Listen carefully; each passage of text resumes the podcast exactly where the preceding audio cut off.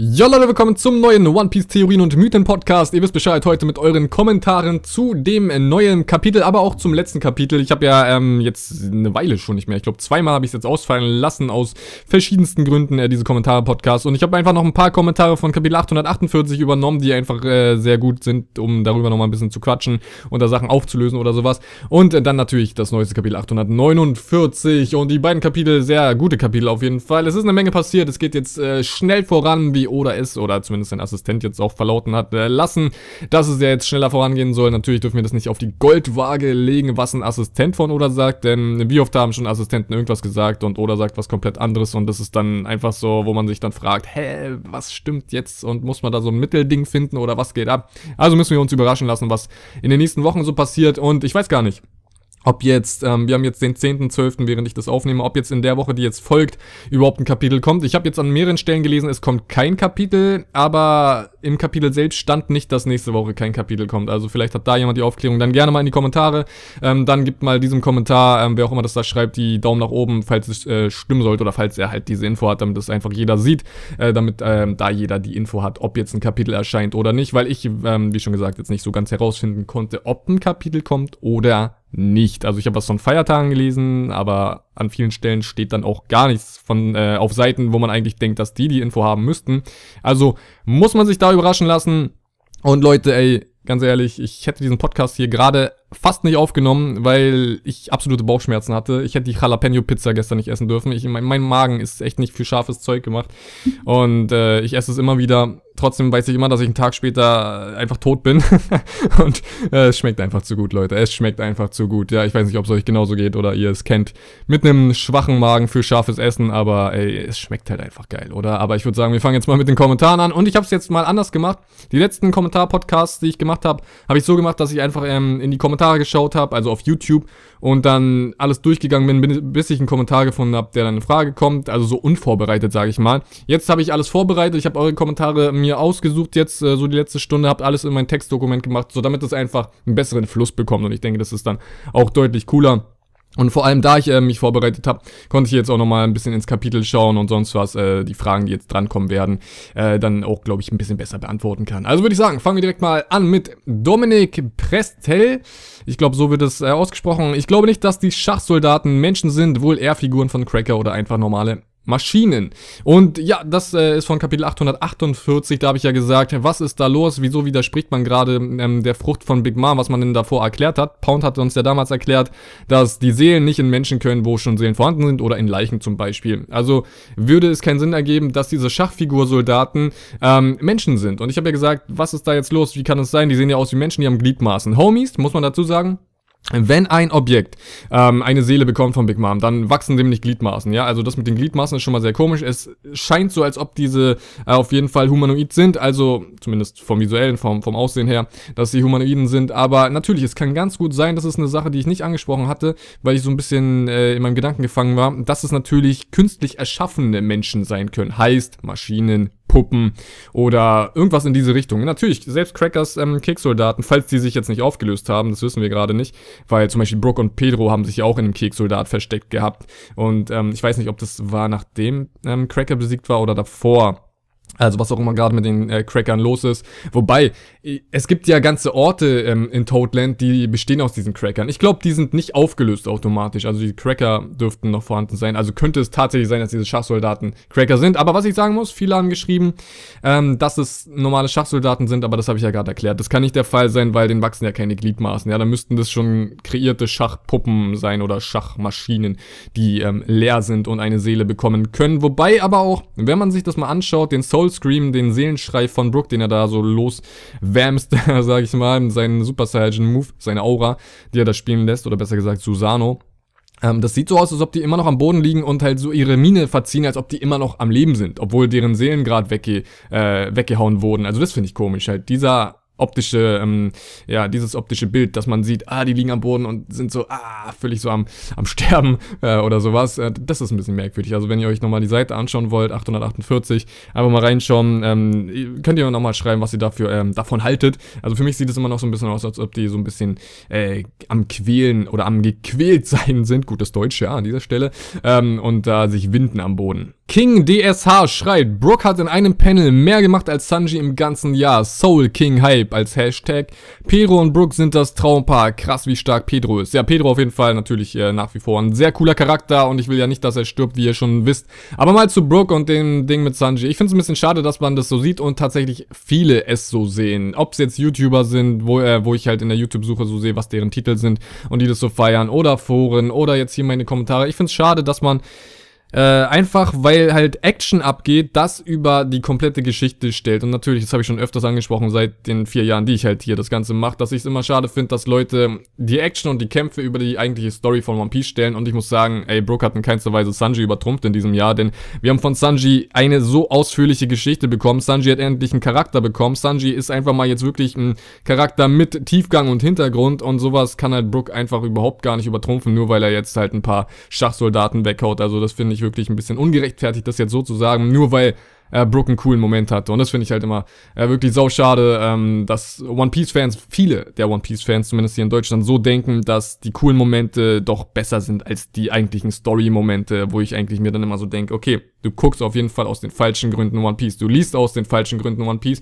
One Piece ist kein Anime oder Manga, der sich jetzt so krass auf die Kämpfe versteift oder auf die coolen Momente. Das will oder nicht, denke ich mal jetzt einfach so. Nehme ich jetzt einfach mal so an. Ich denke, er will uns eine coole Geschichte vermitteln und das sollte man dann vielleicht auch so sehen und vielleicht sich auch auf das konzentrieren, was da als Bonus dazu kommt, wie coole Momente oder Kämpfe. Das ist doch schön und gut, aber man sollte auf jeden Fall nicht sagen, dass äh, diese Momente wichtiger sind als zum Beispiel ähm, die Story-Elemente, wie es hier ja eigentlich dann mit diesem Kommentar gesagt wird, weil Brooks Moment, ja, er war cool, es war interessant, eine neue Technik zu sehen, dass er die Seelen weghauen kann aus den Fake-Körpern, aber das war's halt dann auch schon. Mehr hat doch Brooke nicht gemacht und es war jetzt nicht äh, die große Kunst. Takiro schreibt, hab dich wegen dem Namen null erkannt, YouTube hat einfach mein Abo weggeklatscht. Und natürlich, ihr wisst es aktuell, schrei äh, schreibt es jeder, wollte ich gerade sagen. Nein, äh, macht jeder ein Video dazu. Ich werde kein extra Video dazu machen, das äh, erkläre ich jetzt mal kurz in einer Minute äh, oder sonst was. Äh, und zwar, ja, YouTube ist gerade dabei, wenn ihr inaktiv seid oder ein bisschen inaktiver, euch einfach als Abonnent wegzuhauen. Heißt, ihr seid dann nicht mehr abonniert. Da müsst ihr drauf achten. Da gibt's jetzt die Option, unten neben dem Abo-Button diese blöde Glocke zu aktivieren. Ja, tatsächlich eigentlich so ein zweiter Abo-Button Daten, wie es PewDiePie erklärt hat. Ich gucke eigentlich kein PewDiePie, aber diese Videos äh, über YouTube habe ich mal von ihm geschaut und ja, die sind auf jeden Fall sehr sinnvoll. Könnt ihr euch auch gerne mal reinziehen, was PewDiePie dazu zu sagen hat, weil ich denke, es ist ganz äh, gut, mal sowas von jemandem zu ähm, hören und zu erfahren, der die größte Reichweite hat und wenn selbst der sagt, dass mit YouTube alles gerade total kaputt ist und äh, nicht stimmt und wirklich, ihr müsst euch mal ja, die ganzen Videos reinziehen. Gebt mal bei YouTube in der Suche einfach mal YouTube ein und guckt, was so die letzten Wochen einfach an, an Videos gemacht wurden dass sich gerade jeder darüber aufregt, dass halt, ja, YouTube einfach nur noch Scheiße baut. Heißt, ihr müsst jetzt diese Glocke aktivieren, ihr müsst aktiv sein. Wenn ihr nicht kommentiert oder Daumen gibt, dann sieht YouTube euch als inaktiv, äh, in, äh, boah, als inaktiv und haut euch aus den Abonnenten raus, ja? Und das ist doch eine Schweinerei, weil man zwingt euch jetzt dazu, wenn ihr abonniert sein wollt, auch aktiv zu sein. Und das ist, finde ich, ist nicht cool. Ähm, ich sage ja nicht immer ohne Grund am Ende meiner Videos, wenn es euch gefallen hat, Daumen nach oben, ja? Weil das ist ja auch die Sache, wenn es euch gefallen hat. Wieso sagt dann YouTube jetzt, ey nee, ihr gebt einen Daumen hoch oder ihr seid einfach keine Abos mehr. Ist eine Sauerei, muss ich ganz ehrlich sagen. Das mal so als kleines Statement dazu, weil ich natürlich hier natürlich auch irgendwie YouTuber bin, auch wenn ich mich nicht so nenne. Aber ich bin es ja, weil ich hier auf dieser Plattform bin, natürlich. Äh, und das mal kurz dazu. Also ähm, die Leute, die ein bisschen inaktiver sind, ihr müsst schauen, welche Kanäle ihr gerade noch äh, abonniert habt und wo euch YouTube vielleicht rausgelöscht habt und sonst was. Und ja, aber auch kurz mal dazu, also du warst halt schon wirklich sehr inaktiv, Takiro, weil du schreibst, du hast mich am Namen nicht erkannt. Ja, den Namen habe ich aber schon seit, keine Ahnung, drei, vier Monaten anders, ja. Also das muss man mal kurz dazu sagen. Heißt, du warst echt ein paar Monate nicht aktiv. Ähm, deswegen das mal kurz äh, an dieser Stelle. Wobei, du warst ja schon dann vor der Namensänderung nicht aktiv. Also hat dich ja YouTube dann vor der Namensänderung gelöscht. Eieiei, ja, das muss man kurz mal echt dazu sagen. Also, ähm, natürlich diese super inaktiven Leute, die haut YouTube sofort weg, Leute. Also das seht ihr an meinem Kanal, das seht ihr an vielen der richtig großen Kanäle. Es stehen nur noch Minuszahlen da überall, ja, bei den Abonnenten. Und das ist natürlich eine blöde Sache. Aber mehr gibt es gibt es dazu jetzt gar nicht zu sagen. Also das kurz als Erklärung für die, die gar nicht wissen, was abgeht. Ähm, die, die übrigens aktiv sind, die werden da überhaupt keine Probleme haben. Die werden nach wie vor die Videos in der Abo-Box haben. Das ist ja auch so eine Sache. YouTube zeigt Inaktiven die Videos nicht in der Abo-Box an, weil die denken, okay, ihr guckt die Videos eh nicht oder habt daran kein Interesse, also wird es euch nicht angezeigt. Musste ich selbst äh, miterleben. Leute, die ich auf YouTube abonniert habe, wo ich halt nicht kommentiere oder Daumen hoch gebe, weil ich kommentiere halt einfach nicht auf YouTube. Ich gebe keine Daumen, weil ich bin stundenlang am Tag mit meinem eigenen Kanal beschäftigt. Wenn ich dann was schaue, dann habe ich nicht die Zeit noch, mich da so als community-mäßiger Typ äh, mit äh, einzubringen oder sowas. Das äh, ist halt dann für Leute, die halt selbst nicht YouTube machen, glaube ich eher der Fall, als nochmal für Leute, die schon den ganzen Tag irgendwie was damit zu tun haben. Deswegen, äh, ich muss schon selbst erleben, dass ich als Abonnent bei Leuten gelöscht werde, die ich eigentlich sogar ein, ja, ziemlich regelmäßig schaue. Ich verstehe das auch überhaupt nicht, das System. Und wie schon gesagt, irgendwie oben habt ihr jetzt äh, so eine blaue Leiste bei YouTube, da steht äh, irgendwie irgendwas aktivieren, damit ihr die Benachrichtigung bekommt, dann äh, bei dem Abo-Button die Glocke und, und, und. Also das ist mal kurz jetzt abgehakt, das Thema, für die, die gar nicht wissen, was los ist. Schaut euch mal die PewDiePie-Videos an. Damit äh, seid ihr, glaube ich, auf der sicheren Seite, wenn ihr dann die Infos haben wollt, was eigentlich jetzt gerade so los ist. Oder GameStar hat ein sehr gutes Video gemacht. GameStar kann ich auch noch empfehlen. Äh, die erklären es sehr ausführlich, sehr gut äh, an dieser Stelle. Und ja, das kurz mal dazu mit diesem YouTube Zeug, was gerade irgendwie total falsch läuft. Aber ich denke mal, die, die Interesse haben, schauen nach wie vor einfach weiter und die, die kein Interesse haben, werden dann rausgelöscht, was doch eigentlich gar nicht so schlimm ist. Ja, dann sind mal die Inaktiven weg und dann hat man vielleicht irgendwann mal eine richtige Abozahl da stehen und nicht diese Fake-Abozahl bei jedem, weil jede Abozahl auf YouTube ist halt fake, weil davon halt ein großer Prozentsatz inaktiv ist. Und das heißt, Abozahlen sind total schwachsinnig. Aber ja, vielleicht geht es dann in eine Richtung, dass man eine gute, äh, eine richtige Abozahl hat. Aber kommen wir jetzt weiter, das mal kurz als kleiner Schwenk nach außen ins YouTube-Thema was natürlich jeden betrifft, äh, hier auf dieser Plattform. Und jetzt gehen wir mal weiter. Das Jahr von Sanji ist aber sehr schlecht für ihn ausgefallen. Schreibt Hendrik Negrete. Ich hoffe, man spricht das so aus. Vielleicht ist es eher so ein etwas ausländisch angehauchter Name. Dann habe ich keine Ahnung, wie man das aussprechen soll. Ich denke mal, Negrete ist richtig. Ja, äh, nicht übel nehmen, wenn es falsch sein sollte. Ähm, das passt eigentlich zu dem letzten Kommentar auch. Ich weiß jetzt nicht, ob es so gemeint ist, dass er meint, dass es nicht cool war, als Leser das zu verfolgen, oder dass er einfach meint, ja, Sanji hat eine ziemliche Arschkarte gezogen. Und ja, natürlich, ey, Sanji, Mann, ey, was soll man da noch sagen? Ist, glaube ich, das Übelste, was in One Piece jemals ein Charakter mitgespielt wurde.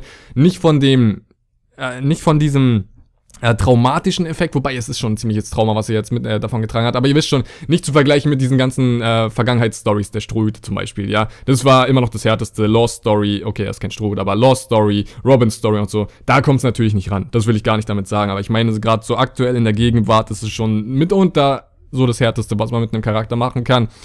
Dass man ihn dazu zwingt, gerade gute Miene zum bösen Spiel zu machen und überhaupt dazu zwingt, auf jeden Fall all das zu machen, was er niemals wollte. Ich meine, es hieß von ihm, ey Leute, ich komme zurück, ja, ich komme nochmal zu euch, ich werde mit euch weiterreisen. Und das hat man gedreht bei Sanji zu, nee Leute, geht ohne mich, ich bin kein Teil mehr der Crew. Alter, wie, wie übertrieben ist das? Ja, wir hatten ab und zu mal diese Momente, dass Leute aus der Crew wollten, aber dieser Moment, dass Sanji sozusagen, ja, eigentlich schon fast eine Gehirnwäsche äh, unterzogen äh, wurde, das ist halt hart, ja, weil das kann man schon wirklich fast Gehirnwäsche nennen, denn es ist so übertrieben, er fängt es schon, so, so macht es den Anschein, selbst an, daran zu glauben, dass er das so will. Und dann kommt jemand, während er kocht, irgendwie gerade zu ihm, gibt ihm äh, so ein Update, was die Ströte angeht, und er sagt einfach, nee, seid still, ich will das gar nicht hören. Und das ist doch richtig mies, ey, dass er das einfach so alles abblockt. Ich, ich bin immer noch gespannt auf den Augenblick, und ich glaube, das wird einer der geilsten Augenblicke in One Piece. Der Augenblick, wenn Sanji wieder zur Vernunft kommt und anfängt, den Strohhüten zu helfen und gegen Big Mom und den Windsmokes vorzugehen. Ich glaube, das wird einer der besten Momente, auf die wir uns jemals freuen können und gefreut haben dann im Nachhinein. Simia Aldebaran schreibt, das mit Raiju war Capone, sieht an den Beinen so aus wie Einschusslöcher und okay, muss ich ehrlich sagen, ich habe nochmal geschaut, man sieht es jetzt nicht so genau, es kann auch ein Messer gewesen sein oder eine Klinge oder was Scharfes oder sonst was. Aber ähm, Capone ist halt natürlich die größte Wahrscheinlichkeit. Seien wir uns da mal ehrlich. Wobei mit Pudding zusammen sind es die größten Wahrscheinlichkeiten. Wobei Pudding vielleicht schon so ein bisschen rausfällt. Mann, Raiju wird als eine der absolut stärksten in der Windsmoke-Familie angesehen. Wie zur Hölle soll Pudding das schaffen? Also natürlich aus dem Hinterhalt ist alles möglich, aber wir sehen, die Wunde ist wo? Ja, vorne am Bein. Heißt, es kam nicht von hinten diese Attacke, es sei denn, ihr Bein ist von hinten durchstochen worden. Das würde natürlich auch klar gehen. Äh, also nicht klar im Sinne von, es ist okay, dass man das macht oder es ist nicht schmerzhaft, sondern das würde halt möglich sein an dieser Stelle. Aber es sieht irgendwie, für mich zumindest erstmal so aus, als ob die Wunde von vorne kam. Ja, ihr Schenkel da, äh, Oberschenkel da vorne irgendwie verletzt. Und die wissen nicht, ob das komplett durchging. Aber ähm, dass es jetzt ein Einschussloch ist, weiß ich nicht, kann ich nicht sagen. Aber Capone muss halt jetzt auch mal seinen Zug machen. Da sind sich viele in den Kommentaren auch von euch einig gewesen, dass äh, man ihn jetzt lang genug rausgenommen hat. Man hat ja nicht umsonst ge gesagt und gezeigt, hier, ähm, dass Capone hier am Start ist. Ja, das wird ja eine Bewandtnis haben. Es wird einen Grund haben und dieser Grund sollte, glaube ich, jetzt mal in den nächsten Kapiteln auf jeden Fall ähm, irgendwie umgesetzt werden und vor allem einfach mal gezeigt werden, denn wir wissen, okay, der Big Mom Arc ungefähr zur Hälfte zu Ende, da muss jetzt ähm, alles ein bisschen enger zusammengepresst werden, ein bisschen komprimiert werden, heißt, da muss in diesem Zeitraum, der uns bleibt, ungefähr ein halbes Jahr, was wir jetzt noch so den Big Mom Arc hm, haben werden, schätzungsweise, äh, da muss der Capone eine Rolle spielen, weil das wäre komisch, wenn jetzt von Capone gar nichts mehr kommt. Der ist erstens auf der Insel, zweitens gehört er zur Crew, drittens wird's, wenn's äh, irgendwie mal äh, zur Sache geht, auch von Capone irgendwas kommen. Entweder gegen Big Mom, die Strohhüte oder wen auch immer, ja. Da muss auf jeden Fall irgendwas kommen, deswegen Capone eine sehr hohe Wahrscheinlichkeit, um jetzt mal wirklich anzufangen. Und vor allem natürlich, er ist einer der hinterlistigsten Leute, die man sich in One Piece wahrscheinlich vorstellen kann. Haben wir oft genug gesehen, vor allem gegen Pickoms, was einfach dreckig war und jeden geschockt hat. Äh, zumindest von der Art, ja, wie man ihn dann einfach mal dargestellt hat. Aber natürlich auch absolut passend für den Charakter. Und ich feiere den Charakter einfach so als diesen Schurken, den er halt spielt und äh, als der halt ähm, so gezeichnet und geschrieben wird. Äh, sehr schöne Arbeit an dieser Stelle äh, für diesen Charakter. Und deswegen, da muss auf jeden Fall irgendwas kommen. Er ist der Mafiosi und soll den auch mal jetzt raushängen lassen. Und ja, da passt es einfach dazu, dass er die Gegner gegenseitig ausspielt und dann am Ende des äh, Tages selbst äh, davon triumphiert und an der Spitze steht. Das wäre absolut das Mafia-Ding, ja. Und das wäre schön, wenn man das durchzieht. Und am Ende des Tages, ich habe, ey, das, boah, das dürfte schon fast ein Jahr her sein, oder? Ist es ein Jahr her? Ich glaube, es ist ein Jahr her. Mein Video, das Capone Big Mom hintergeht. Nee, das kann kein Jahr her sein, oder? Das kann doch kein Jahr her sein. Wann war so? Nee, so war dieses Jahr. Alter, oh, das kommt mir so lang her vor. Das ist ja verrückt, Leute. Auf jeden Fall, irgendwann dieses Jahr muss es gewesen sein, habe ich ein Video gemacht, dass Capone Big Mom hintergeht und dann als Kaiser sich äh, nach oben arbeitet und als Kaiser angesehen wird. Denn am Ende des Tages wissen wir eine Sache, hier ist keiner vor Ort, der zur Marine gehör gehört oder der an die Öffentlichkeit tragen kann, was eigentlich hier passiert ist. Heißt, es bleibt so eher im Verdeckten. Und wenn jetzt Capone sich dazu entscheidet, das in die Öffentlichkeit zu tragen, dass er derjenige war, der hier für die Sachen ähm, gesorgt hat und der Kaiser ist der Neue und sich als diesen aufschwingt, weil Ruffy wird sowas nicht machen, ja, seien wir uns ehrlich, äh, seien wir uns einig, äh, Ruffy wird sowas äh, überhaupt in keinster Weise machen, dann würde Capone als derjenige zählen, der halt Big Mom besiegt hat, ja, wenn er das möchte, dann schafft er das auch als dieser zu erzählen und von der Welt als dieser angesehen zu werden. Und was wäre das Ergebnis, natürlich, er würde als vielleicht der neue Kaiser gesehen werden und das würde, glaube ich, zu diesem Charakter ganz gut passen, weil am Ende des Tages glaube ich schon, dass so ein Austausch stattfinden wird, was die Kaiser angeht, heißt, die jetzigen werden besiegt und es wird dann diese Erneuerung der neuen Generation geben. Äh, wobei Blackbeard jetzt schon Kaiser ist und zur neuen Generation zählt, aber er hat halt Whitebeard ausgetauscht, ja, also für ihn zählt ja schon das, was ich auch für die nächsten drei oder anderen drei Kaiser erwarte. Der nächste Kommentar ist von Tutti Frutti und er oder sie schreibt, was meinst du, was wird Caesar noch für eine Rolle spielen in diesem Arc? Alle One Piece YouTuber sagen einfach überhaupt nichts mehr zu Caesar. Und da muss ich sagen, ich habe erst vor ein paar Wochen gesagt, wir dürfen Caesar nicht vergessen. Ja, das habe ich entweder in einem Podcast oder in einer Review gesagt. Daran erinnere ich mich sehr genau, weil ich ihn zu diesem Zeitpunkt auch erst wieder in Erinnerung gerufen habe und dann das in diesem Video oder in der Podcast angesprochen hatte, ja. Also das kurz mal dazu. Also ich habe ihn erwähnt, aber ich habe natürlich keine Meinung oder, äh, oder, keine Theorie bis jetzt zu ihm und was andere YouTuber machen, muss ich ganz ehrlich sagen. Keine Ahnung, ich gucke keinen. Äh, aktuell äh, zumindest Deutsche gar nicht und Englische habe ich auch seit irgendwie jetzt ein paar Wochen und Monaten nicht mehr geschaut. Also ich bin da in diesem Bereich überhaupt nicht äh, so der Zuschauer, sondern halt eher der Typ, der sich jetzt hier gerade hinhockt und für euch das macht ja, und die Zeit dann da rein steckt. Aber da muss man auch mal eine, äh, eine Sache zu sagen und zwar ist es so, morgen in der One Piece Welt wird die Hochzeit stattfinden oder soll die Hochzeit stattfinden. Heißt, morgen in der One Piece Welt wird alles beendet sein. Was auf Whole Cake irgendwie eine Rolle spielt und der Showdown ist dann zu Ende und das war's dann. Big Mom ist dann wahrscheinlich besiegt oder es geht einfach weiter und Big Mom wird hinterherreisen. Ja, diese beiden Möglichkeiten gibt es. Eine andere Möglichkeit gibt es aktuell nicht. Nur diese beiden Ausgänge oder Ausgangsmöglichkeiten. Und Caesar hat aktuell die Aufgabe, diese Riesendroge fertigzustellen. Und jetzt müsst ihr euch mal festhalten, er hat zwei Wochen Zeit dafür bekommen und jetzt hat, glaube ich, jeder den gleichen Gedanken wie ich. Und zwar, Caesar ist der absolut sicherste Typ, gerade in diesem ganzen Arc. Was wieder so eine Schweinerei von Oda ist. Er, meine Güte, ich mag diesen Charakter einfach nicht. Ja, einfach weil er zu gut als Schlange geschrieben ist und als äh, Schlange dargestellt wird. Caesar, der sich einfach aus allem seinen Nutzen zieht und irgendwie immer noch am Leben ist und alles übersteht. Er hat zwei Wochen Zeit bekommen. Heißt, das, was morgen in der One Piece Welt stattfindet, wird ihn in keinster Weise betreffen, weil darüber hinaus hat er immer noch seine Zeit und seine äh, Zeit, in der er absolut äh, unantastbar ist. Ja, am Ende des Tages hat er in dieser Zeit halt keinen Gegner. Und das ist halt krass. Er ist so eine neutrale Ebene gerade in dieser Zeit. Was absolut hart ist, muss man an dieser Stelle sagen. Natürlich muss man aber auch dazu sagen, wenn jemand versuchen würde, Caesar anzugreifen, wäre Big Mom auf seiner Seite. Geht's noch krasser? Ich glaube nicht. In diesen zwei Wochen hat er Big Mom als Verbündete. Meine Güte, Caesar, du ja, Schlange ist, glaube ich, das beste Wort, was man, glaube ich, für diesen Charakter benutzen kann. Also müssen wir uns da auf jeden Fall keine Sorgen um diesen Charakter machen, auch wenn ich es nicht äh, gerne sage, dass wir uns keine Sorgen machen müssen. Äh, ich würde gerne sagen, wir müssen uns Sorgen um diesen Charakter machen.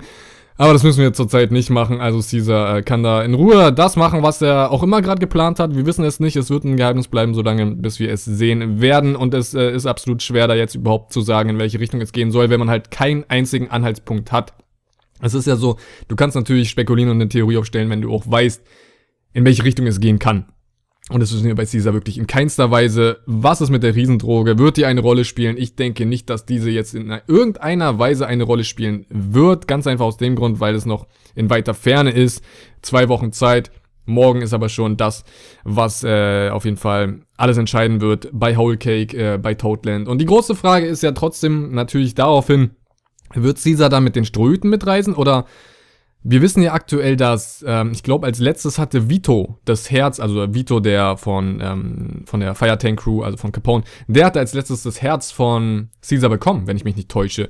Heißt die Capone Crew, das, ey shit, die Capone Crew, die Fire Tank Crew hat gerade aktuell die Kontrolle über Caesar. Wenn Big Mom besiegt wird, haben die Kontrolle über ihn und er ist in deren ähm, Labor. Weil am Ende des Tages wird dann Capone hier die Kontrolle über das alles haben, ja? Und das ist hart. Müsst ihr euch mal vorstellen, Caesar auf der Seite von Capone, Capone, der schon eine harte, große Armee hat und dann auch noch dazu einen verrückten Wissenschaftler, der Massenvernichtungswaffen herstellen kann. Und irgendwie wissen wir ja, das habe ich schon öfters mal erklärt, wir haben in One Piece so ein Wettrüsten und irgendwann wird das einfach Boom machen und alle werden gegenseitig äh, sich irgendwie bekriegen und alles wird völlig ins Chaos gestürzt und natürlich, wir wissen, spätestens wenn das One Piece gefunden wird, wird es ähm, zu diesem Punkt kommen.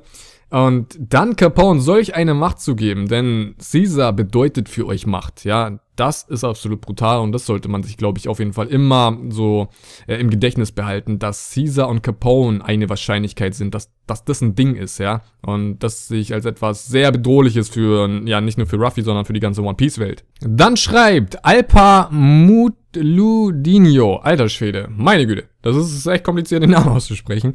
Wenn Big Mom K.O. geht, könnte er die 50 Jahre vielleicht zurückbekommen, so ähnlich wie bei Morias Frucht. Wäre eine logische Möglichkeit, ja. Und so eine, ähnliche Frucht, genau, die nächste Frage, oder Kommentar besser gesagt, ist auch so eine ähnliche äh, Frage, bloß auf einen anderen Charakter bezogen. Aber kommen wir erstmal dazu. Und ja, natürlich, eigentlich ist es so, wenn Paramecia-Nutzer besiegt werden, wird ja der Paramecia-Effekt, in dem Sinne haben wir jetzt oft genug in One Piece gesehen, aufgehoben.